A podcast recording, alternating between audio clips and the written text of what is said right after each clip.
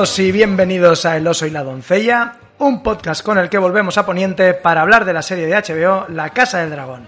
Mi nombre es Miquel y como en cada programa, no, hoy como cada programa no, hoy Javi ha hecho cale, nos ha fallado, eh, está bien, no os preocupéis, eh, ya os dije que estaba un poco acatarrado, pero bueno, al final ha tenido que, que salir de viaje, le pilla un poco mal, entonces eh, no está hoy conmigo y para que no os tiréis de los pelos escuchándome solo a mí, pues me he traído a otro amigo, estoy con Gaf, eh, buenas Gaf. Papá Chaleón. El podcaster, eh, le conoceréis por su podcast, y si no, pues ya lo sabéis, la, la Posada de la Encrucijada, también de Juego de Tronos. Eh, ex. Eh, No, aquí ya es que la, la hemos cerrado directamente porque estamos indignados con, con HBO Max por el tratamiento que le está dando a la casa Lannister. Entonces no, nos negamos a darle publicidad a esta serie. Hoy participo pues, para echar un cable, pero si no... Hoy pe- pedí ayuda encarecidamente, eh, me veía solo y, y claro, eh, este ritmo de semanal pues no se puede fallar porque como te descuelgues una semana luego está más complicado y pues bueno, muy agradecido por haberme echado este cable, por venir al podcast y, y nada, bueno, saludar también a la, a la gente que, que está en directo. Le he encargado también a Gaf el ir leyendo el chat Ojo, pues, con este, con, con- voy a tener que ampliar la letra. Claro, no teníamos el portátil, estamos... Tenéis que ver la imagen porque es una tablet de mi hija fantástica con su funda y, y Gaf intentando. Así que, Oye, que dicen por aquí que buenas noches, al contrario que el capítulo, pero si ha sido un capitulazo. bueno, bueno, bueno. Pensaba que el que ibais a hatear eras tú, Gaf, pero, pero igual tenemos Esto ha otro. sido J. La... Laburo. Laburo, sí. Ah, Ah, vale, que, que es un extremista, ¿no? Sí, es un habitual Ah, y vale, eso es bueno. Y vale, y luego también tenemos a eh, Paz Barahona. Eh, buenas noches también. Buenas. Eh, antes de empezar con el capítulo, eh, a los invitados que suelen venir al podcast, pues también nos gusta ubicarlos en cuanto a su doncellez o no, también para que la gente sabe en qué términos hablamos. uf, ¿Dónde, ¿Dónde quedó eso ya? Nada, nada. Tú, lector de Canción de Hielo y Fuego, sí. Sí, sí, de, de los, bueno, de los libracos que ha sacado el hombre este, porque, claro, vientos, ahí están, pero no vienen. Bueno. Con el cambio climático se ha quedado esto en nada. Los vientos Yo tengo invierno. la esperanza de que el año que viene sea el año. Yo voy a decir una cosa, los tiene todos escritos y no los quiere sacar. Y nos está ahí puteando, así, me puteáis, yo os puteo más. Generando hype, ¿no? Eh, Ahora voy a escribir Targaryen. Lo tiene todo escrito este hombre. O sea, no me creo nada de que no lo tenga escrito. ¿Qué han pasado? ¿Qué? ¿2011 fue el...? Sí, puede ser. lo No, no- no tengo el dato, pero tranquilamente. O sea, que tranquilamente. han pasado 11 años. Me- Me acuerdo que cuando empezó la serie de Juego de Tronos, eh, los eh, expertos echaban cálculos y decían, bueno, para la quinta temporada tendremos viento de invierno y para la décima eh, yo creo que estará acabado, entonces no nos va a spoilear el final. Ilusos. Ilusos. Y así, un comentario general eh, sobre la serie, como lector tanto de, de Fuego y Sangre y de Canción de Hielo y Fuego y, y podcaster de Juego de Tronos. Sí, opiniólogo de esto. Opinólogo, tertulión, ¿qué, qué, qué te parece o qué sensación te está dando? Gratamente sorprendido. Me hallo. No me, no me esperaba esto. O sea, a mí cuando dijeron, primero el spin-off que decían que iba a ser uno de que si de Aegon, de que si iba a haber también otro de la larga noche, que no sé, que iba a haber cuatro. Esto, con la mierda de última temporada que han hecho, esto se está patinando. Y, vamos, digo, "Buah, esto, esto va a ser un truño. Pero bueno, se ha metido el George por ahí y se ve que Y ya adentrándonos en el capítulo 9, que siempre el capítulo 9 en Juego de Tronos es importante, y que se titula El Consejo Verde, lo primero que me gustaría preguntarte es si te ha parecido un capítulo 9. Sí, sí, sí, sí, con todo, o sea, todo, capitulazo. Tiene epicidad, tiene politiqueo, la magia, bueno, aquí en esta serie la magia pues, son los dragones. Tiene todo. Sí, yo, en ese sentido, mm, no sé, igual iba con demasiado hype en el capítulo 9. Pensaba, y tampoco sé explicar muy bien por qué ni qué esperaba, eh, porque conociendo la historia ya sabes más o menos lo que te vas a encontrar, pero sí que me dejó un poquito frío. No sé, no sé eh, si porque solo se centró en un lado de la historia, que son los verdes, eh, ya no esperaba ni mucho menos nada, ni, ni acción, ni nada, pero No sé, no sé. no sé, siempre recuerda uno los capítulos 9 y los, los recuerda como con giros inesperados, como con grandes sorpresas. Igual en este caso no cabe esa sorpresa. Es- no lo sé. Es más, es que esta es súper política. Entonces, claro, ¿cómo metes todos esos giros cuando pues ya por política sabes por dónde van a ir? O sea, ¿qué va a hacer Alice? No, y ahora eh, soy lesbi. O sea, toma giro, ¿no? No, no, o sea, que no, es que no, no hay, no hay, no hay, no hay para giros. Ya, ya, no, no- sé. no da. O sea, están tan definidos que es imposible. Lo que sí que me gustó mucho, por ejemplo, y esto también es muy de, de capítulos finales de, de temporada, es el, el comienzo donde eh, no hay diálogos, todo está en silencio, solo oímos la música, que yo creo que no lo hemos comentado todavía en el podcast, pero me parece un acierto absoluto eh, la música. Normal que han fichado al Ramin este. Sí, ¿no? si A Yabaguadi o como Sí, es. sí, sí. Pero, o sea, te da ese toque que tú esperas Juego de Tronos, pero a su vez tiene su personalidad propia y me parece un acierto. Y me ha gustado mucho esa secuencia a oscuras. Un poquito de miedo no ha sentido otra que no se ve. No, no, bueno. A ver, había visto el avance y esperaba que eso no, no, no ocurriera, pero, pero sí a oscuras, en silencio, los lugares vacíos. Y, hostia, la verdad es que me ha sobrecogido ese momento que sabes que va a pasar, que es que el rey ha muerto, que ya sabemos que el rey ha muerto. No sé si te esperabas que, bueno, que, que en este capítulo todavía viéramos algo. No, no, porque es que esto es para verlo, o sea, si se pudiera sin que se te meta la intro ni nada, y, y ni, ni cartelitos de nada del 8, es ver el 8 y que empiece el 9. Y lo ves como una película, porque es Viserys que alza la mano, ay, ay, ya estoy, ya que no puedo, ya. Y luego es el pasillo ese donde estaba el mapa y todo esto, o sea, es continuista total, o sea, es el segundo siguiente. De hecho, ahora que dices eso, me hubiese gustado en este capítulo no hubiera habido intro. La intro de Juego de Tronos. Pues si hubiera sido interesante. sino lo que hubieran comenzado ¡pac! con ese silencio, ¿no? Como, hostia, esto sí que es un, es un corte de verdad. Aquí empieza otra serie. Que es un poco, yo creo que también lo que, lo que, lo que ocurre, ¿no? Ahora ya, Ahora el muerto, ahora empieza la danza, ¿no? Empiezan los, los movimientos. Lo que sí que me pasó, y es que a veces, eh, eh, con esto de los saltos temporales y los personajes, al ver a ese niño rubio, lo primero que pensé fue, hostia, ¿quién es? Se me ha escapado, ¿es algún niño que todavía no hemos visto? Ya sé que es un criado random, pero no sé si tú sentiste eso de... No, porque no era tan rubio como, ¿sabes? Como luego el que se ve por ahí, que dice, mira, es uno de esos. ya, ya llegaremos a esa escena. Sí, sí, sí, sí, pero eso no sé... es- No, yo a mí es- no me ha parecido, me parece un, un, un un chaval que anda. Sí, sí, sí, un es así. ¿eh? y ya está. Es así, pero como eso, hay personajes que todavía pues están creciendo, Claro. que hay saltos, no sabes muy bien cuánto tiempo. pues, pero- No, pero este no, yo no me. Si hubiera sido un poquito más rubio, dice, "Eh, ¿quién coño será ese? Eh, y tenemos también este, esta, este trasvase de información. Sabemos que, que el rey muera es un, un hito importante. Y claro, aquí tenemos a, a los espías, a los pajaritos de- del gusano blanco, y tenemos cómo, cómo se lo comunican a Alicent y cómo Alicent se lo comunica a Otto.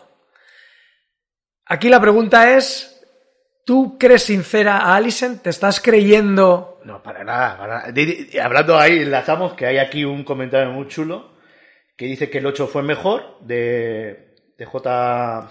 Laburo. Laburot, y dice que hay un blanqueamiento muy fuerte de Malic- Malicent, le Malicent. llama. No, Malicent, no. Me ha hecho muchas gracias ese comentario. Hay más gente que con la letra tan pequeña ya lo siento, pero no lo puedo leer todo. Pues no os preocupéis, Eh, chicos, intentaremos. la han leer- blanqueado, pero por ejemplo, la chufla esa de la. de, de la profecía y todo esto. Eh, ella no se lo cree en el fondo. O sea, lo que pasa es que ya ha interiorizado tanto el mensaje del que le metió el padre, de lo primero la casa y no sé qué, que luego Rhaenyra le dice, pero tú no te estás viendo realmente en el trono, aunque sea Ah, detrás". Rhaenys, sí, sí, No, sí. Rhaenys, perdón. Luego O sea, escucharemos ese corte porque me parece una de las claves de. Y ahí se le ve que la tía lo que quiere es, mira, a mí me habéis jodido la puta vida haciéndome casarme con el viejo este proporcionalmente, o sea, porque era una chavala, ¿qué cojones? Pues me quedo yo con todo el torrao. Porque, Claro. eh, si estos son todos, como dice Javi, todos- estos son gente mierda todos. O sea, todos, no hay nada bueno, nadie. Javi, cuando te oiga, se va, se va a llevar una alegría porque antes de venir me ha preguntado. ¡Pregúntale, eh! A ver si es por, por Hightower o no.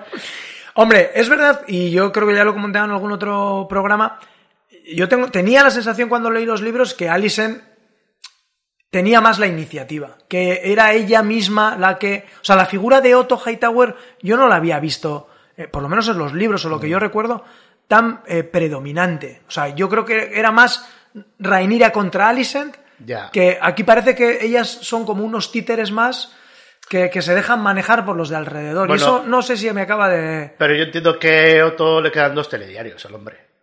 Y no va a ver lo que es. Verá el inicio de la guerra, pero luego no estará. Y será por eso que luego los libros dicen, no, son eh, estas dos señoras. Pero lo que te está transmitiendo muy bien es que es lo de siempre, ¿no? El, el pasado nos persigue y lo que hacen nuestros padres sobre nosotros somos luego reflejos nosotros sobre nuestros hijos. Sí, sí, sí, la verdad es que se está retroalimentando, ¿no? Ese salto de generación en generación transmitiendo ese... Y además, sobre todo en estas cosas que es todo tan patrimonial, ¿no? De padre-hijo, padre-hijo, padre-hija o...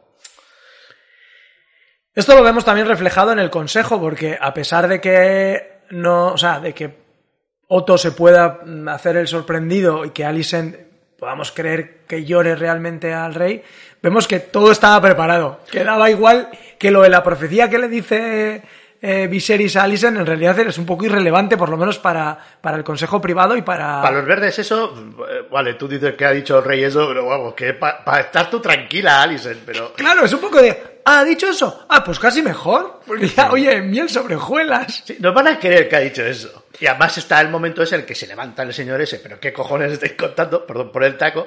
Yo llevo aquí toda la vida, conozco a Viserys de toda la vida y este señor, si quería que fuera Rhaenyra, era Rhaenyra. A menos que no esté medio tarado porque ya está para el otro barrio, o la hayáis hecho algo. Ya, es que, bueno, Acusa. insinúa No, no, acusa. Traición, sedición, todo. y además les dice, es que... ¿De algunos de los que estáis aquí? O de todos. O tú misma. o Sí, sí. Yo sí que recuerdo que en el libro había como más división. Como que este consejo, en este caso, parece que es como casi unánime con, con los postulados de Hightower. Yo recuerdo que el maestre en, el- en los libros, pues eh, como así como un poco que no se entera de la cosa, dice, bueno, pues eh, habrá que hacer sonar las campanas, eh, ya me encargo yo de mandar los cuervos a, a Rhaenyra para que venga, ¿no? Y le dicen, a ver, chaval. Bueno, aquí hay un momento, ¿no? Que dice, bueno, voy a atender a este hombre que está aquí. Que ahora sabemos por qué existen las bolas. Mm. Es para este momento. En serio, joder. Hombre, si no, ¿cómo hostia le rompes el cráneo al tío contra la mesa? Si no está la bola. No me está, ahora que dices eso, mm, no me está gustando mucho el papel de Kristen Cole. Me parece que ya está ahí un poco eh, mm, como mm, porque tiene que estar. Quiero decir, no le están dando... Que, que no la hayan envejecido ya da mucho Sí. a- a decir. Eh, Javi se va a descojonar cuando oiga esto, pero le llamaban el hacedor de reyes porque en, él es el que convence a Egon de que tiene que ser el rey. En plan, cuando el, el tipo está fuera, eh, el, el príncipe Aegon está fuera y van a buscarlo y tal, es él el que, oye, tal, tienes que, porque eh, Rhaenyra cuando venga te va a matar, va a matar a tus hermanos. Él se encarga también, creo, de cerrar las puertas cuando dicen, oye, cerrar las puertas, que aquí nadie se entere lo que ha pasado. Y aquí es como un tío, pues eso, que tiene problemas de, de control de ira, que se le va la mano y que nunca pasa nada, que eso también me sorprende. Y no, no me está, no me está gustando mucho eh, cómo están haciendo este personaje. Y todo lo que va en torno a la Guardia Real, porque este Westerling, que era el comandante de la Guardia Sí. Real, eh, se quita la capa y dice, bueno, cuando haya un rey ya me llamaréis. ¿Y qué ha pasado? Se ha ido. Entonces cuando se va a ser Barristan, eh, que dicen, es la primera vez que, que un comandante, o un guardia incluso, eh, abandona su puesto no habiendo muerto, Pues no. no, el Westerling ya lo ha hecho. ¿Qué ha pasado? Es que yo creo que en los libros este personaje está muerto. Claro. Está muerto antes. No sé muy bien, no me acuerdo cómo, pero creo que está muerto. En cambio han hecho muy bien lo de los gemelos. Sí, sí. Hombre, que decir que uno va para un lado y otro para otro. Sí, además eh, creo que está trabajado esa- esos dos personajes en el sentido de que eh, en la medida que pasa el capítulo te vas dando cuenta cómo uno eh, está diciendo, pero uf, ¿cómo vamos a poner a este pelado?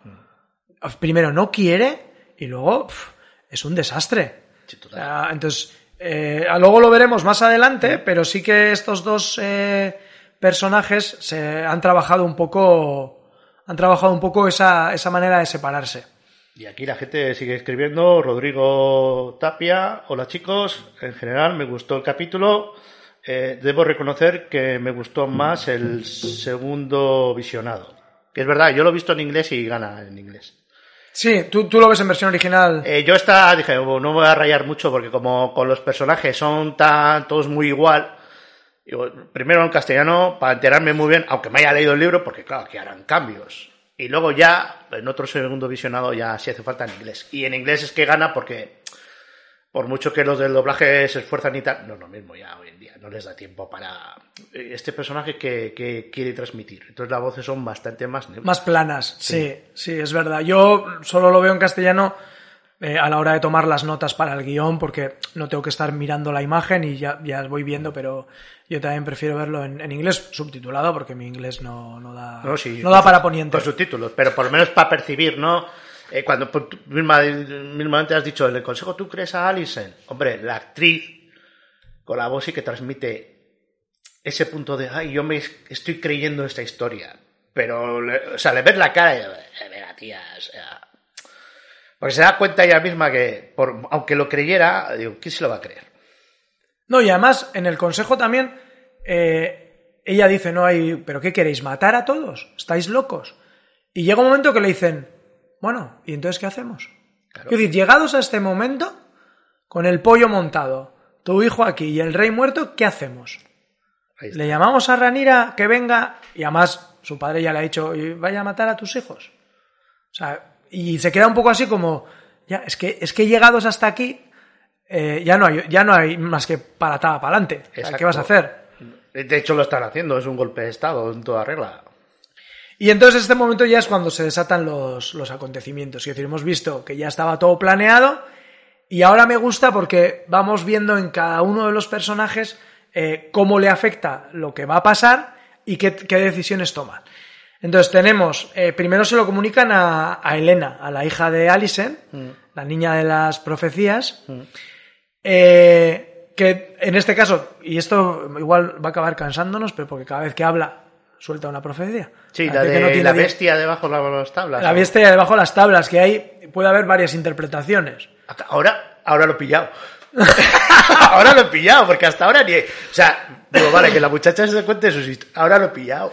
Claro, puede ser o la manera literal, que es el dragón de Rhaenys que vemos debajo de, Sí, de Pozo Dragón. de Pozo Dragón.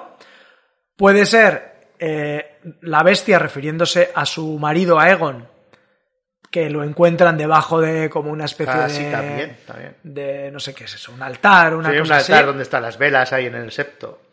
Entonces, bueno, que también conocemos a los niños de Elena y de, y de Aegon. Sí, estos van a ser. Son Viserys segundo y. No, ya No, eh, Viserys, o sea, eran- son los de Rhaenyra. son los de Rhaenyra. Aegon y Viserys son los de Rhaenyra. ¿Y estos dos chavales? ¿Quiénes son? Pues son sus niñitos y luego vamos a tener más adelante, ya te lo recordaré off the record, un- una, una gran escena con, con esos niñitos.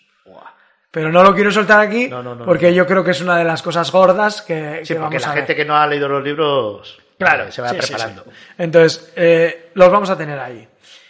Eh, y luego a mí también me sorprendió, bueno, no me sorprendió, es decir, que no me acordaba que Rhaenys seguía ahí. Mm.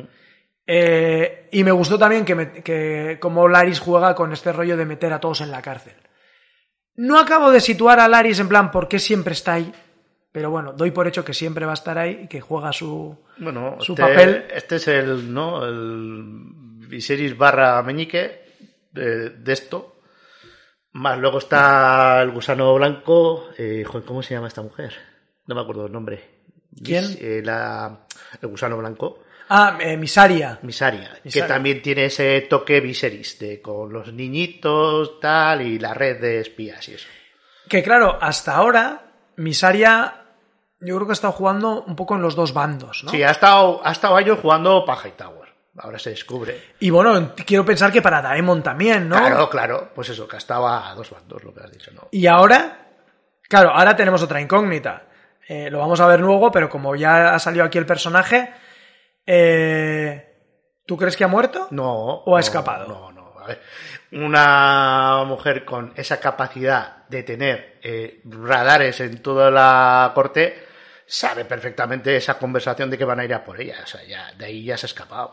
O sea, que aquí tenemos el, el Baris Meñique, lo tenemos ya también montado. Sí, ¿no? sí, Misaria, Laris van a ser un poco los agentes Eso de es. información. Digamos que Laris es más miñiquesco y Misaria por su supuestamente ir a favor del pueblo, que sí que la medida que propone es así, a pueblo llano, es más Baris. Ahí eh, es un factor interesante ese que apunta Misaria y que has apuntado tú ahora, y es que hasta ahora no hemos visto el factor eh, pueblo. Es decir, no- lo hemos eh, reducido a los Hightower y a, y a o a entre casas, pero aquí aparece el factor pueblo. Sí, sí. Y está guay que le diga eso de eh, tienes el poder que el pueblo te permite, que me parece para escribirlo con hoces y martillos, ¿sabes? Sí, que eso está muy relacionado con aquella mm, fábula que le cuenta Viserys a, a Tyrion, que dice que tienes un rey, tienes un, sept- un septón y, Y un soldado, ¿no? y es un soldado lo que hay, hay tres figuras de poder, el rey, el septón y otro más, que no me acuerdo quién era. Ay, no me acuerdo. No sé si No, sería un mercader o algo así. ¿Y a quién va a hacer caso? O sea, ¿quién, tiene, quién ostenta el poder realmente? O sea, el soldado representaría al pueblo llano. Ah, yo pensaba que el, el soldado era la pura fuerza. No, pero era, eran Sí. tres figuras y tienes enfrente a este soldado. ¿A quién va a obedecer? Yo soy tu rey y te me tienes que obedecer por realeza. Yo soy Septón y me tienes que obedecer por los reyes. Y yo soy el mercenario, o sea, yo soy el que te va a pagar en oro. O algo así era. Entonces, todos esos no, no tienen más poder que el que el soldado quiera obedecer. Claro. Si el soldado dice, pues a ti os rajo la, la cabeza a los tres, me quedo con todo, con el oro, eh, soy yo el nuevo Septón y soy el nuevo rey. Pues yo se lo interpreté más como la violencia, digamos, Sí. en la fuerza, el ejército, el, el poder militar, que como el pueblo. Yo creo que aquí sí que lo han Mm. explicitado más. Y, y alguna vez eh, Javi en algún programa me preguntó si esto íbamos a ver solo entre casas o el pueblo iba a jugar un factor. Mm. Y yo creo que aquí nos lo han presentado como un jugador más. Ya veremos en manos de quién. El, el el que en juegos de rol suele ser el neutral eh, caótico, ¿no? O sea, puede, Sí, eh, cualquier cosa. puede salir por donde sea. Vale, y ahora sí que me gustaría que escucháramos un corte, porque eh, yo creo que es una de las escenas eh, interesantes del capítulo y que también aborda lo que está tratando la serie sobre la responsabilidad, sobre el papel de la mujer, que es este encuentro que tienen Alicent y Rhaenys, donde Alicent le va a pedir el apoyo a Rhaenys y, vemos que vamos a escuchar la, la respuesta de Rhaenys porque yo creo que es, es muy interesante. Eh, nada, dos minutitos y la comentamos.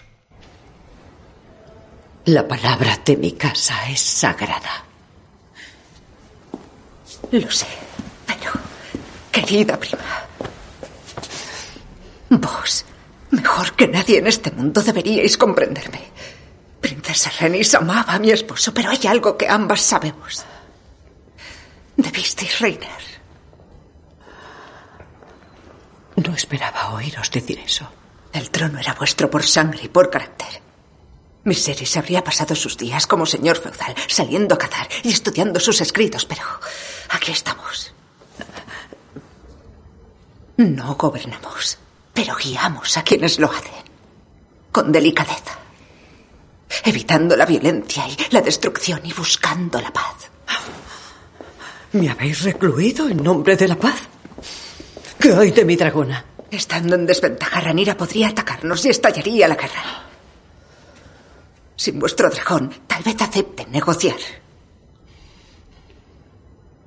Si queréis marcar deriva, quedaosla.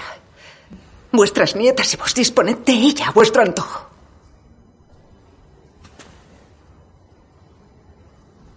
Sois más inteligente de lo que pensaba. Alison Hightower. Una buena reina considera el coste para su pueblo. Y aún así seguís al servicio de los hombres. Vuestro padre, vuestro esposo, vuestro hijo. No deseáis ser libre, solo una ventana en vuestra oscura prisión. ¿Acaso jamás os habéis imaginado en el trono de hierro?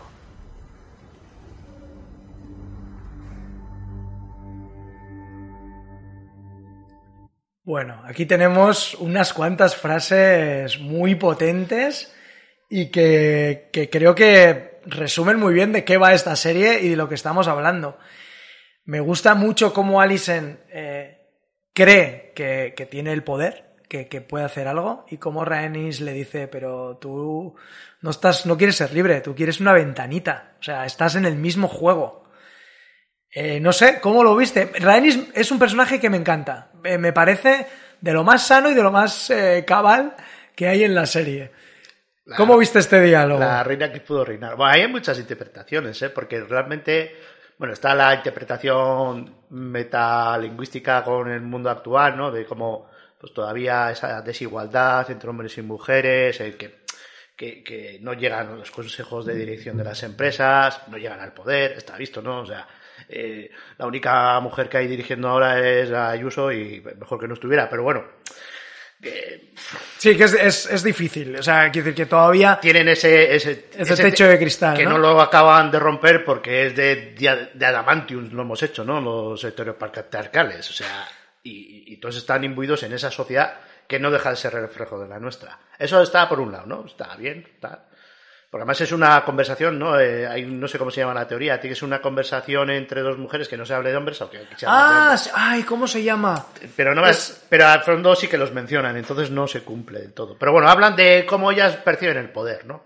De- desde el punto de vista de la reina que pudo reinar, a la cual se le niega, siendo ella por carácter y por validez, o sea, por meritocracia, sería la ideal, es lo que dice, ¿no? Viserys en realidad era un buen hombre que eh, si hubiera estado cuidando de su huerta y leyendo sus libros y haciendo sus maquetas, hubiera estado tan encantado y tú hubieras hecho esto de otra manera. Y la otra dice a su vez, eh, tú te niegas a coger el poder que realmente es eh, tu puesto como regente, por ejemplo, ahora mismo, y liar toda esta panda y ponerte detrás de la ventanita y que sea tu padre el que diga y luego será tu hijo el que diga y tú estarás ahí detrás, ahí murmurando. Cuando podrías decir, oye, pues mira, yo era la reina gente, pues esto ahora lo dirijo yo hasta que decida quién es el Lo que pasa que ella, eh, que Alison se reivindica un poco en ese papel de, de la mujer, en realidad está haciendo lo mismo que le hicieron a Rhaenys. Es decir, eh, poner por delante a su hijo frente a la mujer eh, designada legítimamente como heredera. Es decir, que está replicando exactamente lo mismo. No tiene legitimidad para decirle a Rhaenys, tú tenías que haber reinado, tú te lo merecías, porque ahora ella le puede decir, bueno, pues entonces deja que reine Rhaenyra, ¿no? Claro. Que es la que se lo merece, la que va por delante, da igual que Pues sea una ahí mujer. es cuando le dice, tú estás siguiendo el discurso de los tíos, o sea, ¿qué me estás contando? Y tú a mí me quieres por un dragón. Es, es que es así, o sea, es. Además dice, si que te quedas aquí, se, los otros se, se verán con uno menos y se balanceará a nuestro favor mal, no atacarán, claro. Eh, el- lo que te referías antes eh, se llama el test de Bechdel eh, y sirve para evaluar en, en literatura, en, en- bueno, en, en cine sobre todo, eh, la brecha de género. Entonces, una película eh, que, que- que cumple los requisitos de este, de, digamos, del test de Bechdel, que, que no hay brecha de género, por lo menos tiene que cumplir tres requisitos. Que aparecen al menos dos personajes femeninos, que mantienen una conversación y que en esa conversación no tiene como tema un hombre.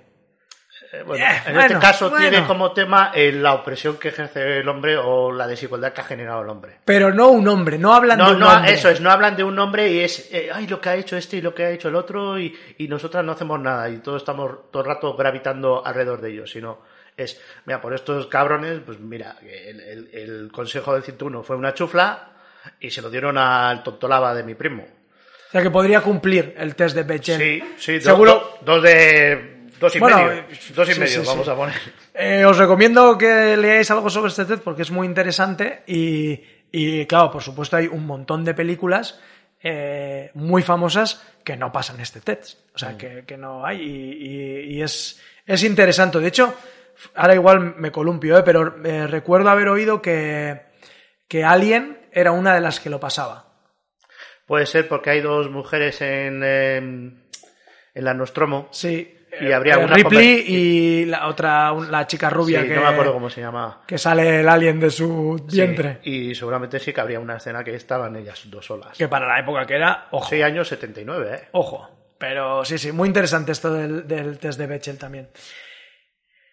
Vamos a seguir hacia adelante. Eh, empezamos con las locas aventuras de Arik y Eric. Yo, eh, o sea, cuando me refiero a uno de ellos, creo que a partir de ahora siempre diré Arik o Eric, porque no, no creo que. Hasta que se separen al menos. Sí, y el- es el corte de la barba lo que les diferencia, creo, y el, y el cómo llevan el pelo atrás. Ah, sí. Ah, yo no son exactamente, son gemelos, pero es el corte de pelo el que los diferencia un poco. Pero da igual, ¿eh? yo no sé quién es quién. A mí lo único, los dos me recuerdan a Rasputín. Sí, tienen ese rollo ahí de la barba un poco afilada, ¿no? Y sí, sí. Por cierto, todo lo que vemos, todo lo que vemos o gran parte de lo que vemos en estas aventuras de Arrick y Arrick son las calles de Cáceres. Eh, os recuerdo que este fin de semana estamos grabando el día 20 del 10, pues este fin de semana hay un encuentro súper guapo en Cáceres de locos de Juego de Tronos, donde va a haber visitas guiadas, donde hay un montón de mesas redondas con gente bastante potente del ámbito estatal e internacional. No, yo no voy a poder ir, pero me va a dar mucha pena porque tenía, tenía buena pinta. Pero Cáceres, en- si en nuestros capítulos los hemos visto así como, ah, ahora lo vemos toda su- todo su esplendor en las calles, ¿no? Pues yo espero que la ciudad y la diputación esta vez mm, deje luego un, pozo de eso, porque yo he estado cuando hicieron Juego de Tronos y luego he estado, y un solo cartel que se ha grabado, aunque sea una indicación pequeñita. No, ¿eh? Hostia, pues en, en, en otras ciudades, por ejemplo en Peñíscola, cuando visitas el castillo, eh, hay ciertos puntos que son eh, puntos como de cine, porque no solo se, ro- se rodó Juego de Tronos, y te informan de las películas y las escenas, incluso la trama de la escena concreta que se había rodado Pero ahí. yo creo que es porque tienen más cultura de eso y en Peñíscola se han grabado más cosas. Sí, sí, sí, sí, no es la primera vez. Y yo creo que a. Cáceres le ha pillado eso de primeras. eh, Ya te digo, fue muy a. O sea, ya se sabía que era Cáceres y, y lo que pasa es que la serie igual fue el bajón y luego no, no quisieron saber nada del tema. Pero no había nada. O sea, yo estuve paseando y digo, "¿Y ¿dónde es esto? ¿Dónde es? Sí, el arco ese sí se ve porque es el arco de la plaza, pero. Y hay un hilo en Twitter de un chico que, eh, que está muy guapo también, que saca eh, las escenas de juego de la Casa del Dragón en, en semitransparente, las sitúa frente al escenario real y hace una foto. Entonces ves superpuesto el escenario sí real, con la- es muy guapo. Y es que, o sea, en Cáceres se han rodado un montón. O sea que, a ver si para posteriores temporadas se acercan a, a Euskadi y podemos. Hombre, disfrutar un poco. Ahí. Ya pasa que ya está todo digitalizado, ya Sí. han mantenido todo, pero. Hombre, es normal porque al final lo que se ve simplemente es el camino. Que bueno, salió en uno de los episodios. Sí, Eso sí, sí, sí. que lo grabaría, me No, imagino, no, no, no, no. Todo digital, todo Ostras, digital. tío, pues parece que están ahí. Ya, sí, sí. O al menos, igual reconstruyeron ese tramo, no lo sé, Ya, pero ya. aquí no volvieron. Bueno, que yo sepa, igual alguno, pero que yo Lo sepa. que no. puede ser, ¿eh? Bueno, eh, me hizo gracia cuando eh, creo que Soto que le dice, pero ¿dónde está Aegon? Y no es que ha aprovechado, eh, aprovecha su superioridad o no su para, para despistarme. que se aprovecha de su cargo, de su rango. para de- despistarme. ¿Pero qué es eso? Soy tu rey, mira para otro lado, ¿cómo va eso? Sí, algo así. Que, que- que es lo que yo creo que le echa en cara el otro hermano, ¿no? De, hostias, tío. Y luego esta eh, doble persecución de Aegon entre los hermanos Eric y Arrick y Aegon y Criston también desvela que Otto no se fía de su hija. Claro. Aquí hay una vueltita más. ¿No te parece? Hombre, es que luego le dije, no, pero tú con Rainira, como fuera tu amiguita, eh, pues no la quieres, no te la quieres cargar. Hombre, es normal también, el consejo todavía ve que esta no se los quiere cargar. Y yo necesito convencer a Egon, y mira, tú vas a ser el rey, olvídate de tu media hermana, que esa te la tienes que cepillar. A ella, a Daemon, a los hijos, a los Strong y todo. Pero ¿y, y crees que tendrá recorrido esta, esta discrepancia entre Alicent y Otto? Sí, pero yo creo que a Otto le quedan dos telediarios. O sea, ya está muy mayor, es de la otra generación. No debería seguir. Ahora no, no me acuerdo los libros, pero bueno. Sí, sí, aunque no, aunque los libros siguieran, no, no es natural. Porque ya es, ahora tiene que ser la historia de, de Rhaenyra contra Alice. El tutelaje de Otto debería desaparecer. O sea, No sé, yo creo que eh, van a cargar mucho sobre el personaje de Otto para, para seguir blanqueando a Alicent. pero es que no se la pueden blanquear tanto. O sea, Alicent hizo lo que hizo. Ya, ya, pero no sé. Y luego hay otro girito que es eh, que Aegon eh, habla, o sea, Ae- Aegon no, Aemond, Edmund- Aemond con D, que me hizo mucha gracia porque en, en otro podcast escuchó que es, o sea, es- tiene el mismo estilo que Daemon. Es que es la D de La de Daemon Daemon atrás. al revés. O sea, George, en la vaguería absoluta, supina que tiene el tío. Va, ¿cómo llamo esto? Cambio la letra y ya. Pero no solo eso, sino que eso hace una especie de reflejo Sí. en el nombre que también se dan los personajes. Porque, o sea, si Aegon podría ser, o sea, Aemond podría ser Daemon eh, de joven. Claro, el, mismo tema. Yo quiero reinar, tú no, pues apártate, déjame a mí. Claro, y ese es el giro al que me refería, que ahora Aemon dice, yo podría aspirar al trono. A mí si me vinieran a buscar, yo estaría preparado. Claro. ¡Ojo! O sea, que igual vemos aquí una pelea intra-hermanos interesante. No lo sé. Ahora no tengo... Yo, o sea, sí que sé más o menos lo que va a pasar y, y sé cuál es la repercusión. Es que además le mola a su hermana. Y a- por lo menos estaría dispuesto a casarse No, con no, ella. le mola, le mola. O sea, el tío está colado. Sí, ¿tú crees que hay Yo ahí...? creo que sí. Por parte de él, ¿eh? Ella vive en su mundo. Ella está con sus arañitas. sus, sus historias en la cabeza. Y luego lo que sí que han hecho un esfuerzo es en darle un puntito de crueldad a, a Aegon. ¿No? Hasta ahora era un adolescente borracho. Un puntito bastante alto, ¿eh? Claro, no sé cómo te pareció a ti esta historia de los niños peleándose, que les afilan los dientes, Lo del club de la lucha este. les dejan crecer las uñas, que No. tenga bastardos por ahí. Una salvajada. Bueno, lo de lo que tenga bastardos. y, pff, Vamos, con, con la actitud sexual que tenía el hombre, pues, y en esa época, pues es que es más- lo más normal del mundo. Pero ya lo del el reñidero de críos, ostras. ¿Tú te acuerdas? Yo no sé si en los libros aparecía algo así. Pues, La verdad es que... a mí no me viene, ¿eh? A mí me dejó muy chocado. ¿Y esto? O sea, De hecho, al principio no entendí, dije, joder, qué cosa más random, ¿no? Qué crueldad. Claro, luego lo hilas con eso de que van a buscarle al, al puticlub y le dicen, no, no, es que aquí no venía. O sea, le gustan otras cosas y dices, cojones. sí, sí, yo- es que yo pensaba que, hostia, este se cepilla críos. Al principio. Ah, ya, ya, o, o- o en vez de visitar mujeres, eh, visitaba Sí. lugares Bueno, de hombres. Bueno, eso también lo podía haber hecho la calle de la seda, incluso Ya. con más discreción. Claro. Y además, el lecho Pugas no le pega por el tipo de, de pensamiento que había en la época, ¿no? Le pega más eso a un estatus un poco más cuidado o con más dineros. Ya. Totalmente prejuicios esto, o sea, yo metiéndome allí en la época. tú, tú te metes en pueblerino y encima ya que eres pueblerino te vas a meter, hombre, el que tuviera esa sensibilidad no tendría, iría por ahí, pero te vas a arriesgar a que el de al lado se entere. No, no, no. te no, mete no. una pedrada simplemente porque, porque sí, porque es así culturalmente. Sí, además la religión está muy metida, los nobles se la pasan por el forro. Ahí ¿no? está, Es entonces en la, en la aparentar. calle de la seda sería más normal. Yo cuando vi que había críos, yo lo primero que pensé, este, se, se cepilla los críos, el hijo puta este. No, no, que es que va a haber peleas. Claro, es que hasta ahora podíamos verlo como, pues eso, un adolescente que se pajea en la ventana, no quiere ser rey, va a ser, pues un tonto, ¿no? Mm. Y ya está. Pero, hostia, este punto de crueldad lo hace peligroso con poder. Pero todos los Targaryen, es, que son todos mierda y los Targaryen más. Por lo menos algunos cuando echan la monedita, ¿no? No sabes dónde va a A caer. ver, pero es que es normal, si es que es. Las mierdas consanguíneas es lo que trae. es que es. Y eso es actualidad, señores. Y luego hay otro, este roce que hemos hablado antes de Alice y Otto, se ve reflejado en la siguiente escena, eh, cuando Alison le dice expresamente a su, a su padre que, que- que se siente como una pieza más del tablero. Sí, cuando le dice, bien jugado, ¿no? Bien jugado, tal. Sí, sí. Y luego una frase que me gustó mucho, eh, pero que no estoy de acuerdo, que es que un rey prescinde de la minoría para proteger a la mayoría. Pero eso es de Star Trek, ¿eh? ¿Cómo que es de Star Trek? Hombre, lo dice Spock constantemente. El bienestar de la mayoría, eh, o sea, el, debe estar por encima del bienestar de la mayoría frente a lo de la minoría. Vale, pero justo creo que los reyes y las casas hacen justo lo contrario. Claro, ahí está la perversión del mensaje.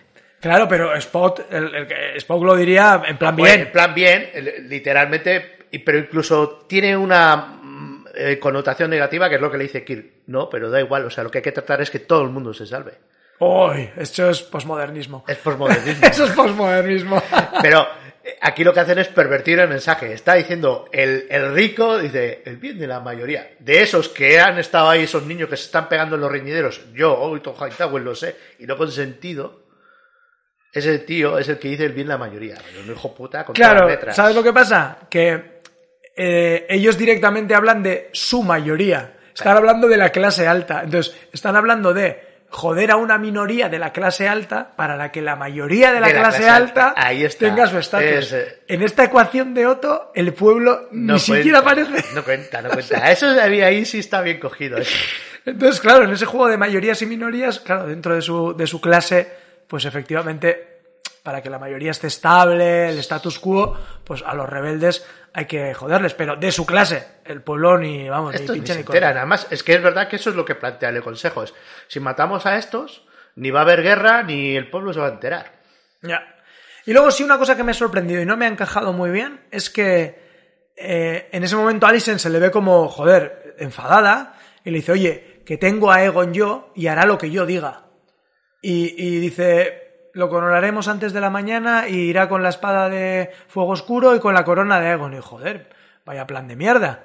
Quiero decir, eh, y también bueno, también lo hizo lo de enviar las condiciones a Renira, pero que no, no hace mucha oposición sabiendo que ha sido un peón de su padre, sino que sigue el guion. Porque es lo que le dice Rhaenys. Pero si tú realmente quieres mandar. No es, lo- no es un tema de protección de hijos, no es... También, también, claro, pero mandando los protege. Pero quieres mandar. O sea, a ti te ha molado esto. Porque en el fondo, desde que Viserys estaba enfermándose, quien ha mandado, vale que estaba Otto de mano y no sé qué, pero quien ha mandado ha sido ella, la regente. Y la ha cogido gustillo. La ha cogido, ay, esto me mola, tal, no sé qué. Y es lo que le ha visto la otra. Y yo, "Eh, tío, a ti lo que te gusta en el fondo es mandar. Mangonearás al tonto este y ya está. al- a Egon. A, a Egon. Aunque bueno, en la escena final le vemos un poco cogiendo Es el gustillo también. Super nazi. La, la escena firmada Sí, es super sí, nazi. Luego la vamos a comentar, no te adelantes. Aquí, aquí la gente dirá, bueno, yo es que no veo ya, lo siento, lo siento. Te voy a traer unas, te voy a traer unas lupas. Eh, el lunes voy, lo prometo, el lunes voy a, a la, al oculista. Tengo cita ya. eh, Sí, aquí antes he leído uno, pero no quería adelantarme. Eh, Rafa Gómez decía que lo de la podofilia y la pajilla le dejó loco. Vamos a ir ahora Eh, con eso. eso. Eso necesita un episodio aparte del oso y la doncella. Sí, sí, sí. Eh, vamos con esa escena. Bueno, un detallito, un poco fanservice. Es que eh, Otto le dice a Alison, me recuerdas tanto a tu madre. Entonces yo dije, coño, ¿quién era la esposa de Otto? Y entonces me puse a buscar en la Wikipedia esta de fandom de Hielo y Fuego, no sé qué, pim pam, y- Total, que por lo visto no se sabe quién fue la esposa de Otto. Es un personaje que no, nadie sabe quién es. O sea, que no, no, no aparece en O sea, ningún no lado. está nombrada. Eso es. Entonces, de hecho, ves los árboles genealógicos y está Otto, eh, el Lord Hightower, pero no aparece, y aparecen los hijos de Otto directamente de su cuadradito. No aparece nadie con la que se ha casado. Entonces, eh, me pareció gracioso que hicieran esa referencia, porque en cuanto lo oí dije, bueno, Hay algo ahí. No, no sé, pero dije, mira, una cosa que voy a tener que mirar para el podcast, para ver quién cojones era su esposa. Además es que ella se cabrea como diciendo, ¿y me sacas esto? O sea, Sí, ah, y eso no lo pillé. yo, yo le vi como, les- le hice eso y, se, y corta la conversación, o sea, se pira. Yo creo que eso le picó, como diciendo, o sea, el tema madre es tabú. A, a ver si es que va a ser una don nadie. Ya. Mira, aquí Xavier Vázquez, que ya sabes que tiene un poquito tendencia a Hightower, dice que perdón, pero que en ningún momento Otto dice que haya permitido de los niños. Solo que había capas doradas. Ya, ya, sí, sí. Dice que había que preguntarle a Daemon que era el jefe de las capas doradas, Ah, no te sí, olvides. Sí, sí, pero que Daemon dejó de ser jefe de capas doradas hace mucho. Sea, que no, que no. Este, este es de los verdes, ¿no? Sí, sí, sí. Y luego Rodrigo Tapia dice que me gustó el giro de desconfianza entre Otto y Alicent y cree que va a tener, eh, va a permitir un cierto desarrollo al, al personaje de Alicent, que eso creo que también es, es importándose, es, es importante, vamos. Eh, bueno, iremos intentando leer un poco lo que vais comentando, aunque comentáis mucho. Mira, J. Laburo te habla de, de Laris que paga el OnlyFans de Alicent. Vamos con esa escena turbia porque eh, en, otro, en, en algún lado he leído que en algún otro capítulo había semillita de eso. pero que a mí me pilló completamente eh, descolocado. O sea, primero me sorprende que Laris eh, o sea, campe a sus anchas por el palacio, que entre en la habitación de la reina regente, así como sin más. Y ya esa primera cara de Alice en, en plan que le dice es muy tarde, no sé qué, incluso yo creo que acojonada. Sí. O sea, ¿tú percibiste ese rollo de chantaje en, en Laris o, o creéis que hay... Es que el tío en cuanto sale en pantalla es inquietante. O sea, no hace puta madre. Le ves y ya dices, cuando está en el balcón también, hostia, este la está liando. Cuando está, o sea, es salir a la escena y sin decir nada, la cara es que pone. Pero yo en el primer momento... Entonces no me extraña que estuviera, hostia, este viene aquí con algo. En otros capítulos podía ver como que había cierta complicidad, pero en este capítulo me ha dado la sensación de que, de que le está chantajeando a Alison. O sea, que se siente, eh, se siente mal cuando está con Laris. Y de hecho, esta escena de los pies, eh, que primero claro, yo vi que se descalzaba y que me pareció raro que pusiera los pies encima de la mesa, pero bueno. Eh, dije, bueno, pues ya está, no sé, un detalle y sin más. Y luego, eh, cuando le va a dar otra información, Es el que se tío queda- se calla. ¿no? Ese- Se queda callado como, eh, como diciendo, págame más. Eso es, eso es, me dejó muy loco eso. Y es cuando se quita los calcetines. Eso es, eso es, cuando se gira y, y entonces, Ya, esa es la última, ya. Esa es Claro. cuando- porque se quita los calcetines, empieza, sigue hablando y se corta otra vez. lo que me pareció un poco superficial es que tuvieran que hacerle eh, masturbándose, ¿no? Que- quiero decir, quiero- creo que quedó claro Por, por si acaso ya sabes que esto está hecho para que el tercero, de, el último de la fila del cine en Estados Unidos, se- sepa claramente quién es este hombre y quién le está haciendo. Mira, Rodrigo Tapia apunta que sí que en encuentros anteriores, Alison, cuando entraba a la habitación, se, se sacaba los zapatos. Ah, mira, pues. Pero vamos, que era difícil predecir que era por eso. Joder, ostras. Pero bueno, es lo bueno que tienen estas series, que te van dejando semillas que hasta que no ocurre algo no te das cuenta y por eso son los revisionados son tan satisfactorios. A ¿no? esto le faltaba el sello con las letras de Pulp Fiction de eh, Quentin Tarantino Approach. Eso lo, lo- lo he leído en varios sitios también, eh, que era el único que se preocupaba, ¿no? Esa, esa filia que tenía con Pues los el tío pies. tiene una superfilia con los pies y en todas las películas haga un pie. Pues venga, este. pues, Además tengo, por ejemplo, recuerdo de las de Uma Thurman, eh, bastante presente, bastante presente. O sea que este se lo habrá gozado.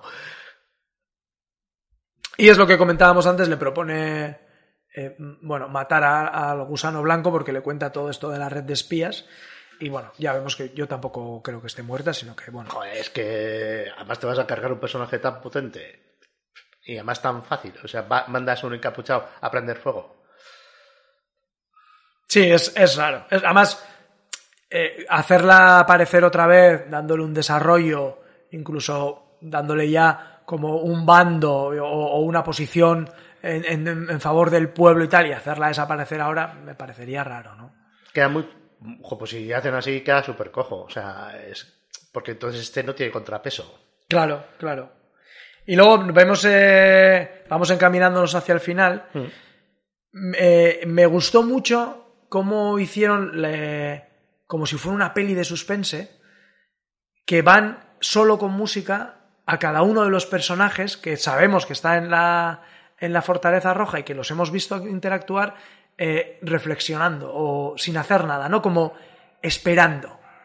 Entonces sale Raeni, sale Alison, sale Otto. Parecía un tráiler. Sí, sí, sí, sí, sí.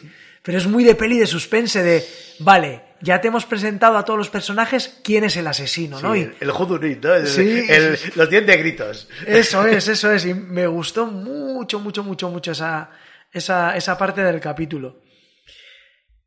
Y aquí tenemos ya eh, como uno de los dos hermanos, Eric, se lleva a Rhaenys, pregunta por su dragona, que está guay también, y volvemos a sentir eso que hemos sentido alguna vez en Juego de Tronos cuando vas por las calles de desembarco y el tumulto te, te acorrala, ¿sabes? Yo pensaba que se la cargaban. Hostias, se la, se la cargan ahí. Tú pensas que igual le van a reconocer. No, no, sin más. O sea, es decir, era el momento ese de "Ay, aquí. O sea, ahí es para eh, darte el mensaje de da igual lo poderoso que sea, que como te pille en la calle, esta gente te lleva por delante.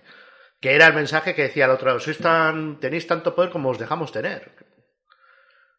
Yo por un momento tuve miedo, esto se los cargan. Además, qué discreto, sales con tu capa blanca y Tu armadura, ¿sabes? o sea, Sí, llamando sí. la atención. Y además ahí tampoco sabíamos por qué el pueblo o sea, Es que- estaba desbordado, ¿no? Claro, porque tienes esa sensación, ya se ha liado, algo ha pasado y esto sale de trompa. Que luego vemos que les están un poco, les están llevando hacia la ceremonia de coronación a, a Pozo Dragón. Y antes de que lleguemos eh, a esa ceremonia y a la escena final, sí que tenemos un detalle importante que es eh, en el tránsito en la carroza de que va Aegon y Alicent, esta conversación con eh, yo no quiero reinar, eh, pero tú me quieres mamá, aunque no quieras reinar, y luego lo de la daga. Joder, No sé si te está cansando lo de la daga. A mí me agota un poco. Son los pesados. Además, si es fuego oscuro, tío. Te voy a dar fuego oscuro. No, mira la daga, qué importante la daga. Te voy a- o sea, que te voy a dar fuego oscuro, que es un espadón que te cagas. Y una corona. Y la corona, pero ya solamente con espadón, que una daga frente a un espadón. ay, que... Claro, aquí no sé si quieren decirnos que por eso se ha interrumpido esa transmisión de mensaje de, de la profecía, porque como no la tiene Rhaenyra, que es la que lo sabe, sino que tiene Alicent y la va a tener eh, Aegon II, eh, claro, ya esa, esa cosa se pierde. Es que lo de la profecía para mí es una cagada. Con perdón, o sea, No te gusta. no me gusta. Como motor. Como guiño, que le haces el guiño, vale, pero que, que como guiño, bueno, por decir canción de hielo y no sé qué, y encima darle tanto protagonismo a la maldita daga, que luego, ¿no? Todo el mundo, eh, todos los que están en contra de esto, ¿no? Si no, la estoy de Aria y no sé qué, o sea, ni siquiera un Targaryen, o sea, es que es eso, como que no sé luego los libros lo que pasará, pero es que en los libros no hay ni daga, No, ni, no, no, ni, leche, profecía o sea, ni nada. bueno, profecía hay en el sentido de que existe la profecía del príncipe prometido y no sé qué, y lo de la canción de Hielo y Fuego, que es un sueño de los eternos para Daenerys. Sí, sí. A mí es verdad que me gustó el guiño, pero porque también pensaba que se iba a quedar en eso. Claro, el primer episodio guiño y ya y aquí guiño nos- más que nada para decirte, mira, guiño, esto es, es parte de Juego de Tronos, ¿vale? y Hay nos una continuidad en y- la y historia. ya nos olvidamos de esto. Ni y tienes que ser tú porque eres mi hija y porque a tu madre la quise mogollón y esta me la puso el otro y sí, me la chusco, pero no la quiero. O la quiero, pero no igual. Y eres tú mi hija y eres mi hija, y eres mi hija y, y ya está. Claro, Y con sí, eso sí. hubiera sido suficiente. O sea, bastante motor es. Eres mi primogénita, eres el recuerdo vivo de tu madre y no sé qué. Y quiero que seas tú para no cometer el mismo error que hice con mi prima, o se hicieron con mi prima. Lo podían haber puesto así, como Viserys quiere eh, solucionar eh, el conflicto ese y quiere empezar a que haya que la ley sálica esta desaparezca, o la pragmática, siempre me olvido cuál es cuál. Sí, es sálica, ¿no? Creo que sí. Es que la ley sálica es la que prohíbe a la mujer y la pragmática sanción era la que podía rompió. Es que no me acuerdo. Esto ya. No sé. Bueno, una otra vez, y tanto es, ya nos lo aclararán en, En el chat. Que para eso están los aclaradores. Pero eso hubiera sido mejor motor que no la maldita profecía. Ya, ya. No sé. eh, me temo que va a seguir pululando en todas las temporadas. Ostras, pues yo ya la enterraría en este tema. O sea, el hago en esto y deja la daga por ahí perdida y llega a manos de Menique y ya está, a punto. Porque Yo creo que en algún momento la va a pillar Rhaenyra otra vez y va en plan, hoy mira la daguita. pues, pues es una cagada. Ya, no sé. Porque estás haciendo la bola más grande de un, un guiño convirtiéndolo en una cosa que no. Sí, sí, convirtiéndolo un poco en el motor. Y... Y no es, porque a estos, todos estos les da igual los capitanes blancos, ya no, no saben lo que son, ni. ni, ni, ni- están ni se les esperan de ni la larga noche ni nada, y solo hay una mención, te mando al muro, solo hay una. Ya, eso también es curioso. Alguien también preguntó en otro programa, pero bueno, ¿y el muro qué? ¿No tiene ninguna relevancia ahora? Nada. Claro, está un poco olvidado, ¿no? Yo creo que es esa decadencia Para de... esta época ya era mierder, que bueno, que sí, que mandaban al disco, ¿no? Eso es, eso Que es. podían haber dicho, no, pues a Rainira y esto los mandamos al muro, y a tomar por saco. Ya, ya, no, ni como opción. Sí, sí. Vamos a la escena final. O sea, podía haber hecho eso Otto. Mira, no los matamos. O el muro o te mato. ¿Te parece bien eso, Alice? Hombre, Rhaenyra en el muro, como no fuera Villa Topo, Bueno, el muro no pinta mucho. Ya, bueno, pero... Pero es que lo tiene complicado Rhaenyra, no le pueden ni mandar al muro. Nah, no, es verdad. Qué cabrones. Sí. Venga, comentabas que te pareció bastante nazi la escena. Sí, porque, pero toda la, La estética-. La estética, todo, el, el mausoleo ese grande, el como lo, la toma cenital, eso es muy de, de- de la estética esa. Si habéis visto El hombre en el castillo y todo eso, es, es así. Y luego está en los estándares negros con el dragón tipo esvástica, el, el Jail no sé qué, los, lo de las espadas, eso, que igual en la Edad Media también se hacía así o no, pero toda la estética. Y luego está el, el saludo final de Aegon a- cuando le, le aclaman y el tío, ah, que la gente me quiere. Pero bueno, nos estamos adelantando. No, no, no, no, vamos a comentarlo tal cual. Eh, es, está, me, me sorprendió, por ejemplo, que fuera Cristo en el que la coronara. Que, pero eso es por el guiño de Cristo nacedor de Reyes. Ya, pero Eso es guiño. O sea, le has metido un personaje, le has quitado todo el contenido y ahora eh, que no pinta nada el, el, ¿no? El, el comandante de la Guardia Real, Queda vacío. ¿no? Porque que le corone la reina regente o el septón o yo qué sé, o la mano del rey, vale, pero la, pero la Guardia Real, no sé, me pareció muy raro. Pero de ahí viene, de, eso es lo que hemos dicho antes de, ojo, cuidado con hacer de un guiño el motor para que luego lo, lo que era un motor, el hacedor de Reyes, te lo has cargado y lo has convertido solo en un guiño. Ya, ya. Y luego este, esta vuelta de, bueno, primero cuando hablan de que el rey ha muerto, de que tenemos nuevo rey, Sí, eso es el el- pueblo como que, uff, como que el rey ha muerto y tenemos nuevo rey, pero en plan, no, pero no es Ranira, No, ¿no? no, no, no, el pueblo eso lo olvida. El pueblo, viva el rey, el rey ha muerto, viva el rey. O sea, es, es- es así, ¿no? Eso es porque los pobres dicen, mira, que se quede esto como está, que cada vez que esto la lían, nos, nos chucan a nosotros. Pero bueno, tiene pinta de que le va, le va a gustar a Egon Es que le hace clic, o sea, además toda esta gente se demuestra que son mierda porque todo ese discurso, no quiero reinar, es que a mí esto no me interesa, me voy a ir en un barco. Has tenido tiempo para irte, ¿eh? O sea, tienes pasta, podrías haber dicho, oye, mira, me voy a hacer unas vacaciones en barca de deriva y, y desaparecer. En realidad vives de puta madre y lo que pasa es que no quieres eh, eh, el- la parte aburrida. Claro, claro, la responsabilidad. Pero ¿no? la parte de que te jalean y no sé qué, enseguida se agarran. Y a Rhaenyra, ¿qué, ¿qué cojones estás haciendo siendo tú la heredera? Yéndote a... Vale, sí, que el, el asiento del, del heredero, por título, es príncipe de Rocadragón o princesa de Rocadragón. Pero por título no hace falta que estés lejos de la corte, tienes que estar donde se maneja. ¿Qué cojones haces yéndote de, de lejos de tu padre? Pues ya lo hacía de pequeña, que no, bueno, yo vivo de puta madre. No quiero, pero que es cuando le planteo el Cristo, bueno, vamos por ahí a plantar naranjas en pentos. y dijo, no, no, que yo vivo de puta madre siendo aquí princesa, ¿cómo voy a irme por ahí de...? O sea, ¿Quién eres tú? no quiero reinar, pero eh, me vas a quitar tu epic esto. Ahí se ven lo mierda que son. Sí, sí, ahí no hay, no hay distinción entre los dos bandos. Tienen las mismas aspiraciones y, y En juegan en el mismo terreno de En juego. cuanto, oye, que, ¿cómo qué? Que me vas a quitar el, la suscripción aquí a, al septo aquí, que puedo entrar la primera y sentarme aquí delante y todo esto. No, no, no. Bueno, ¿y qué me dices de la escena final? Eh, teníamos a Rhaenys, La bestia bajo las tablas. la bestia bajo las tablas. Eh, me, me voló mucho cómo aparece un poco entre, la, entre el polvo ahí, entre la niebla, con ya casi con la armadura. La armadura estaría abajo. Claro, Porque- quiero pensar, ¿no? porque- Ya. O sea, No creo que bajase con esa armadura a la calle. iba tapada. Ya. Ay, no, no he fijado cómo iba. si Iba se le ve con algo. una capucha Sí, marrón. eso sí. Y no se veía cómo iba por debajo. Pero me extrae mu- mucho, mucho, porque no se le ve con cara de, ah, que viene Rick, me voy a preparar. Se ve como que le pilla de sorprendida, ah, no, tenemos que ir de aquí. Entonces, la armadura estaría abajo en el asiento, me imagino.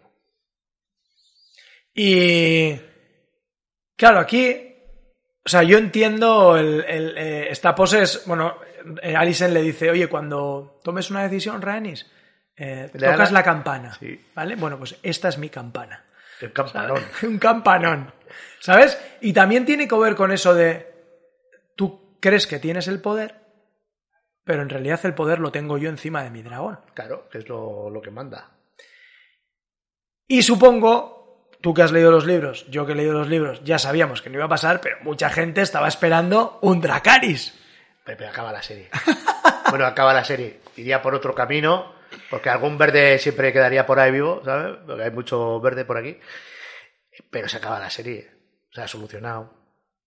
Si hace un Dracaris en ese momento, Ya está. Pero está claro, si hace un Dracarys se acaba la serie. Eh, pero tú, guionista, has puesto un dragón y a Rhaenys allí. ¿Por qué no hace Dracarys?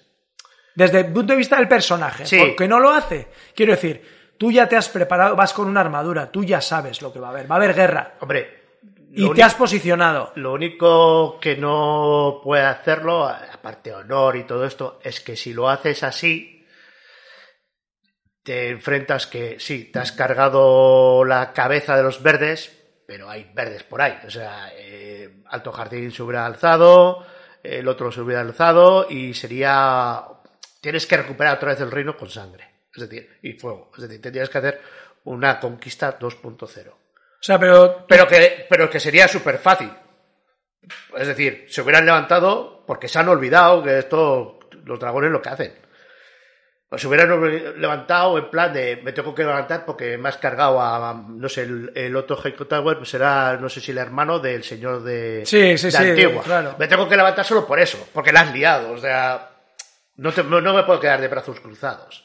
a, a mí me parece Y para que no recaiga sobre ella, yo, mira, esto es cosa de Reinira, yo me piro. No sé, o sea, Es verdad que no tiene sentido. su personaje está posicionado ya, porque se ha posicionado, le han dado a elegir y ha elegido, sabe, porque eh, sabe que, que esto va a acarrear una guerra, conoce a Rhaenyra, perfectamente. entonces, en esa posición me parece raro eh, no desencadenar, eh, o sea, no acabar con todos. Para mí esto es un pequeñito agujero de guion que los guionistas han puesto ahí a Rhaenys con un dragón que queda súper molón, que te, que te pegue un grito en la cara, pero creo que no es muy coherente con el personaje. No, porque si- lo que pasa es que pierde toda la epicidad si sale por otro lado y se escapa volando, ¿sabes? Ya, pero bueno, eso... a Que mí podía haber sido, encajar. ¿no? Que haber, haber sido de. Hostia, tú, un dragón que se está escapando por ahí. Claro, hostia, pues eso, ha venido a por su dragón, libero a mi dragón y me voy. Ya te he dicho que no voy a estar contigo, me voy. Pero no me voy a enfrentar. No, no, incluso que no. Es, es decir, están las puertas abiertas y de repente se oye un. no Eso sé es, qué, un estallido es. fuera y sale el dragón por ahí. Y se quedan todos como diciendo, hostias. Claro, sí, sí. Eh, que empieza esto ahora. Y- Pero no hubiera sido tan impactante. Ya, no, no, claro, está claro, pero yo creo que hayan jugado la baza del espectáculo Sí, totalmente. y han perjudicado un poco el personaje de Rhaenys, o por lo menos lo que yo podría esperar de un personaje así. digamos que dentro de la lógica del momento no tiene sentido. O sea, tú ahí los achicharras y ya sabes que, bueno, pues vamos a tener otra generación que, que pues somos lo que venimos por la fuerza. Que da igual si es que realmente siempre han venido por la fuerza. Mira, aquí Leo Siman dice que justo eh, Malisen se pone delante y que por no matar a una mujer que ella piensa que puede ayudar a moderar el lío que se viene. Que va, que va. Que no, que no. O sea, dentro de la, dentro de la historia, si tú te metes en la historia, si tú eres Rhaenys, tú sabes que el lío va a haber sí o sí y que no haberlos matado ahí es el mayor error de todos. Ya. Y J. Laburo también comenta eh, que esa escena te la firma la octava temporada de Juego de Tronos. Muy efectista, pero sin sentido ninguno. Sin sentido interno de la historia. Tenemos que ver a ver si en el próximo capítulo, eh, que va a hablar de los negros, que quiero pensar que Rhaenys va a tener su papel, nos lo explican de alguna manera. Por eso yo tampoco quiero crucificar No, yo la creo que- escena, porque igual nos muestran una motivación que tiene sentido. que eh, la motivación es esa, que no quiere acarrear sobre ella, es decir, si empezamos así, la legitimidad, o sea, si queremos alegar legitimidad en nuestro Ya. bando y nuestros banderizos nos apoyen, eh, no, eh, lo hecho- claro, la- si, eh, si va a haber lío, que lo monten los verdes, ¿no? Exacto. Es la única justificación entre comillas, pero que no la tiene. Es decir, dentro de lo que cabe. A ver, lo que pasa es que esto nos vamos a- al, est- al estado actual, si queréis, con, con Putin y las bombas atómicas. ¿Por qué nadie ataca a Rusia, que la está liando? Porque tiene bombas. Que sea él el que la líe. Por hacer un símil, ¿no? es decir, tenemos los dos bandos eh, bombas, ¿no? Pues eh, China, Rusia tiene bombas, Estados Unidos, Inglaterra tiene bombas. Y Bueno, de hecho, la, la- la disuasión nuclear es eso, ¿no? es esto. Entonces lo que hace Rhaenys es un cálculo. Estos también tienen dragones aquí. O sea, te- es que tengo que es que tengo que matar a todos los con el ataque que hace el Pozo Dragón tiene que asegurarse que se carga a todos los jinetes de dragón verdes. Lo va a hacer en ese único ataque. Ya. No sé, mira, aquí también apuntan, eh, J. Laburo te apunta la mención especial a los cientos del pueblo llano que se han cargado y a que nadie le importan. Nadie que también eso. Eso a nadie le importa. Pero porque- es un efecto también un poco extraño que, que ahí de repente. Pero bueno. Claro, es pero, a nadie- pero es que no le importan los ro- negros tampoco. O sea. Y luego eh, Xavier Vázquez pregunta, que yo no sé, yo no me acuerdo tampoco, si en los libros eh, ella, por Rhaenys, sospecha que Daemon ha matado a su hijo. Ostras. A- apunta que es cosa de Daemon, porque en la serie, que ella sí lo cree, no acabo de entender por qué toma partido. Yo creo que aquí Rhaenys, Hombre, en alguna su- conversación con Rhaenyra están sus nietas. Están sus nietas. Y, y yo creo que también se ve reflejada en, en como reina que, no- que pudo También, reinar. ¿no? Yo creo que esa es la motivación. Pero hombre, pero cuando está lo de la Enor, pues. Ya, sí, sí. Es que los libros, esa historia no se cuenta en detalle, queda como una nebulosa. Entonces no. Bueno, es que la Enor muere. Y, Ya está. y- y además muere y ya está.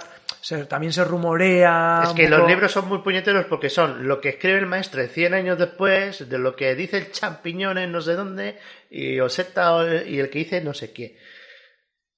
Entonces no entran tanto al detalle. Claro, no tenemos ese desarrollo de personajes, esas eh, conversaciones, es, es- es- más cronología y entonces. Sí, eh, Fuego y Sangre eh, no tiene nada que ver con los otros libros. De hecho, a mí como libro no me gusta.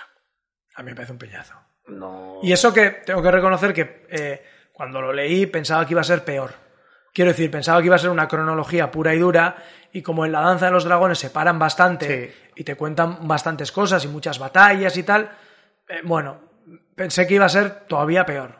Pero a mí. Pero no, claro, no está novelado, entonces es que es, eso. otra cosa. No me entretiene. George, no. O sea, No, ¿te George, gusta- no, te ponte con vientos de invierno. ¿Te gustará mucho la historia de los Targaryen? Pues haber hecho novela. De, no me hagas aquí el monje de cinternirse de no, y este se casó con no sé quién y luego no sé qué y no sé cuántos. Que dentro de lo que cabe noveliza algo, pero no es novela. O sea, no te. No, no tienes, no te reflejas en ningún personaje, no te hace gracia ninguno. Te da- a mí me dan todos igual. Porque está como de pegote, porque lo que importa es todo esto es para derivar en la otra saga. Ya. Bueno, pues si te parece, acabamos el capítulo. Eh, tenemos algunos comentarios en la página web. Eh, os recordamos, ya muchos nos conocéis, pero bueno, cuando sale el capítulo solemos publicar una entrada para que podáis poner los comentarios.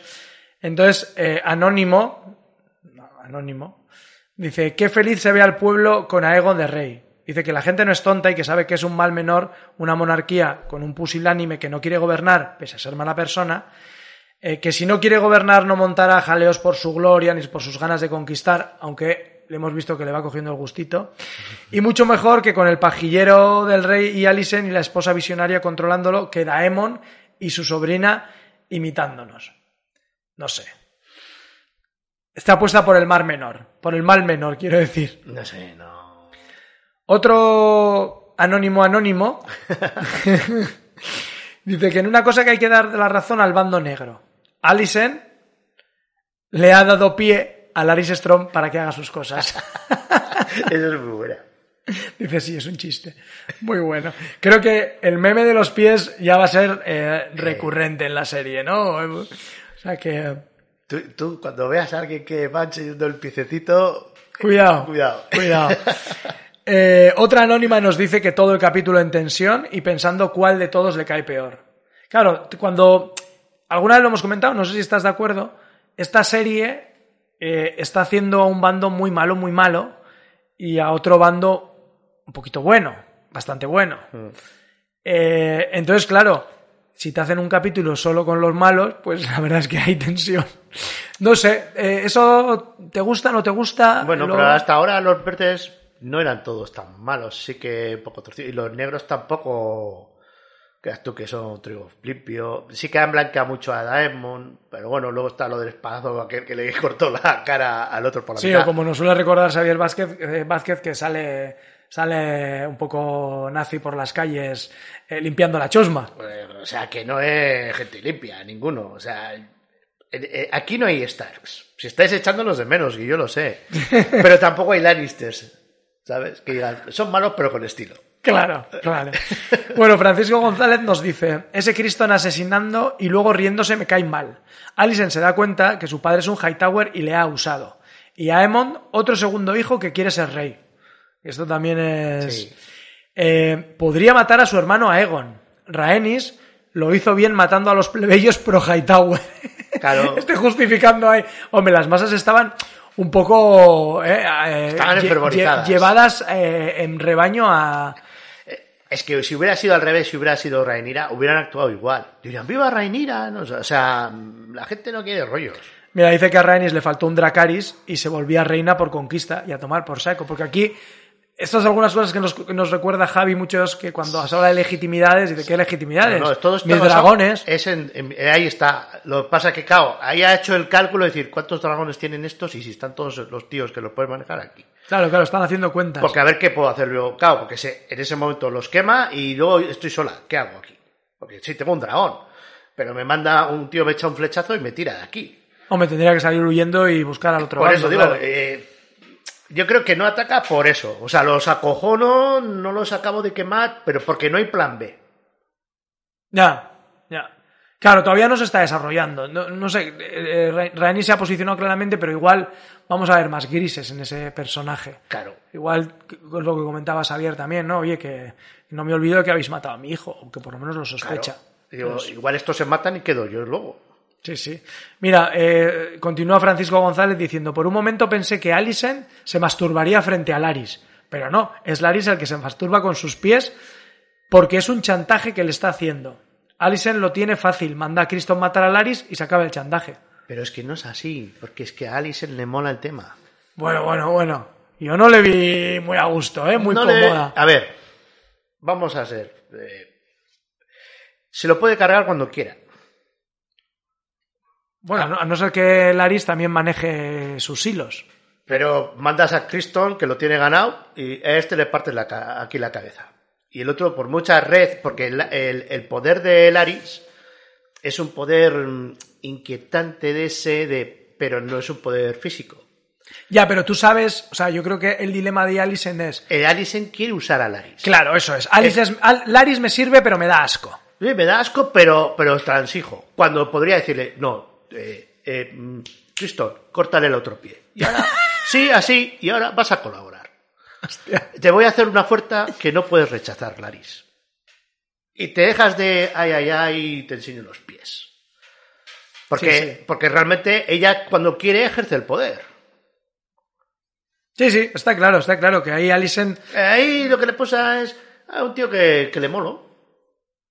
Ay, Sí, de esta manera asquerosa, pero... me da esta cosita. Eh, piénsalo. Eh, Winnie nos comenta también, para él un, o para ella, un poco más flojito de lo normal el capítulo. Joder. Y en la última escena me he quedado con las ganas de liar la gorda. Claro, esta Todos, esperaba todos. Dracarys. Pero es que la han puesto a propósito. Sí, sí, sí, sí.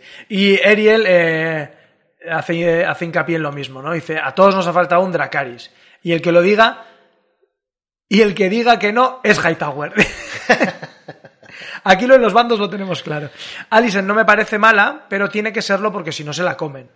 Lo mejor, la reina que no puedo reinar. Qué vida puff y lo que falta. Criston ya no, ya no le parece ni guapo. ¿Ves? A mí también me está desencantando el personaje. Ya veo que, que no, sé, no sé si va a durar mucho. Ya veremos. A ver, a ver, porque como esto en teoría es una adaptación, no tiene por qué seguir todo. a Claro, claro, veremos a ver, veremos a ver. Bueno, pues si te parece, lo vamos a ir dejando, que ya hemos comentado el capítulo.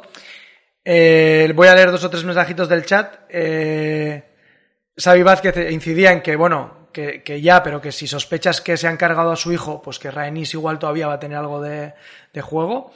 Eh, Leo Simán dice que hay que buscar la clave en la escena donde ambas conversan sobre una mujer que solo acompaña pero no reina.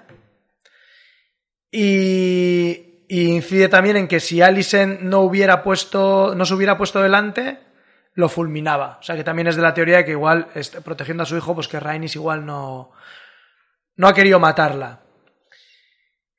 Y J. Laburot, a- hablando sobre, supongo que los rumores de quién mató a Laenor, que de hecho en los libros se rumorea que incluso puede ser Viserys el que la mató. La verdad es que ahí me pierdo un poco. Hostias, eso no, no le pega mucho, ¿no? A Viserys, dando Ya, esa orden. ya.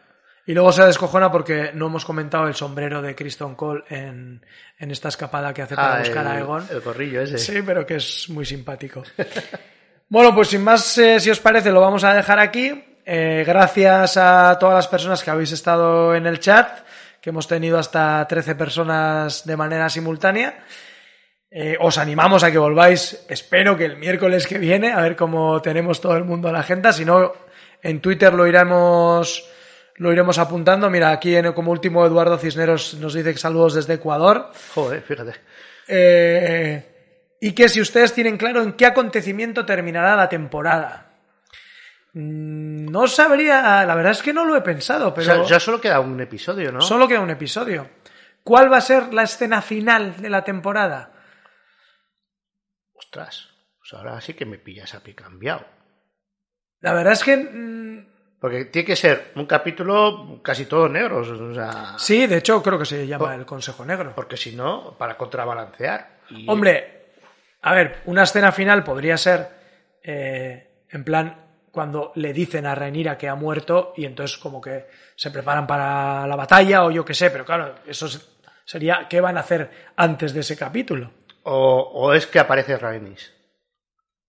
No lo sé. Mira, Xavi Vázquez me dice que el jueves sabemos que no grabas. Porque hay, hay partido de la Real. Ah, amigo. es que están muy espitosados. Claro, claro. Hay Por- que- hay que Tengo que, aprovechar. confesarlo, por eso ayer no pudimos grabar, porque el Menda estaba en Anoeta viendo al Eh, equipo. Fuera coñas, pero hay que aprovechar que esto es o sea, una conjunción planetaria que no va a pasar en milenios. Por eso, por eso hay que disfrutarla. Hay que disfrutarla. Que Xavier también estaba allí. Hombre, claro. O sea que. Y bueno, y no me tires de la lengua. Off- A ver dónde vas a estar tú el jueves que off viene. the record. Bueno, eh, repito, gracias a todos los que habéis estado ahí.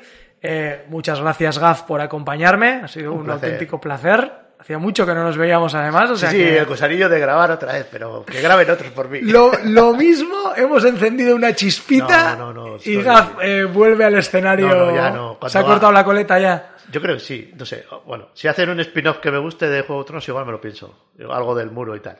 Hay que empezar y luego ya veremos si nos gusta. Si no nos gusta la serie, dejamos el podcast Claro, también, ¿eh? claro. O sea que no te preocupes. Sí, sí, sí, esto sin compromiso, esto es para pasárselo bien. Por eso, o sea que no hay ningún problema.